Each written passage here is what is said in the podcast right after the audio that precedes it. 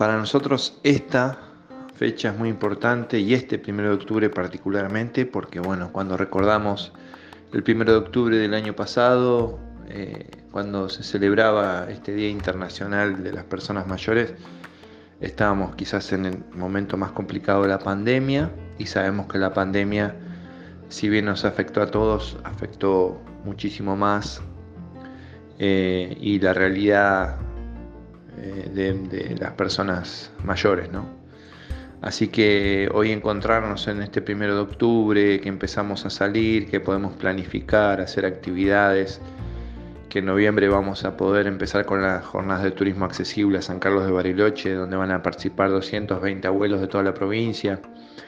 eh, que estamos pensando en hacer eh, abuelazos de fin de año, uno en Viedma y otro en el Alto Valle,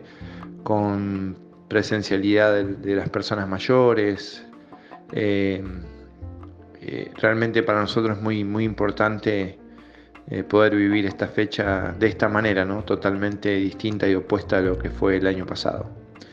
Es un avance, es, una luz de esperanza, así que como máximo referente de la red, orgulloso de, este equipo, de que supo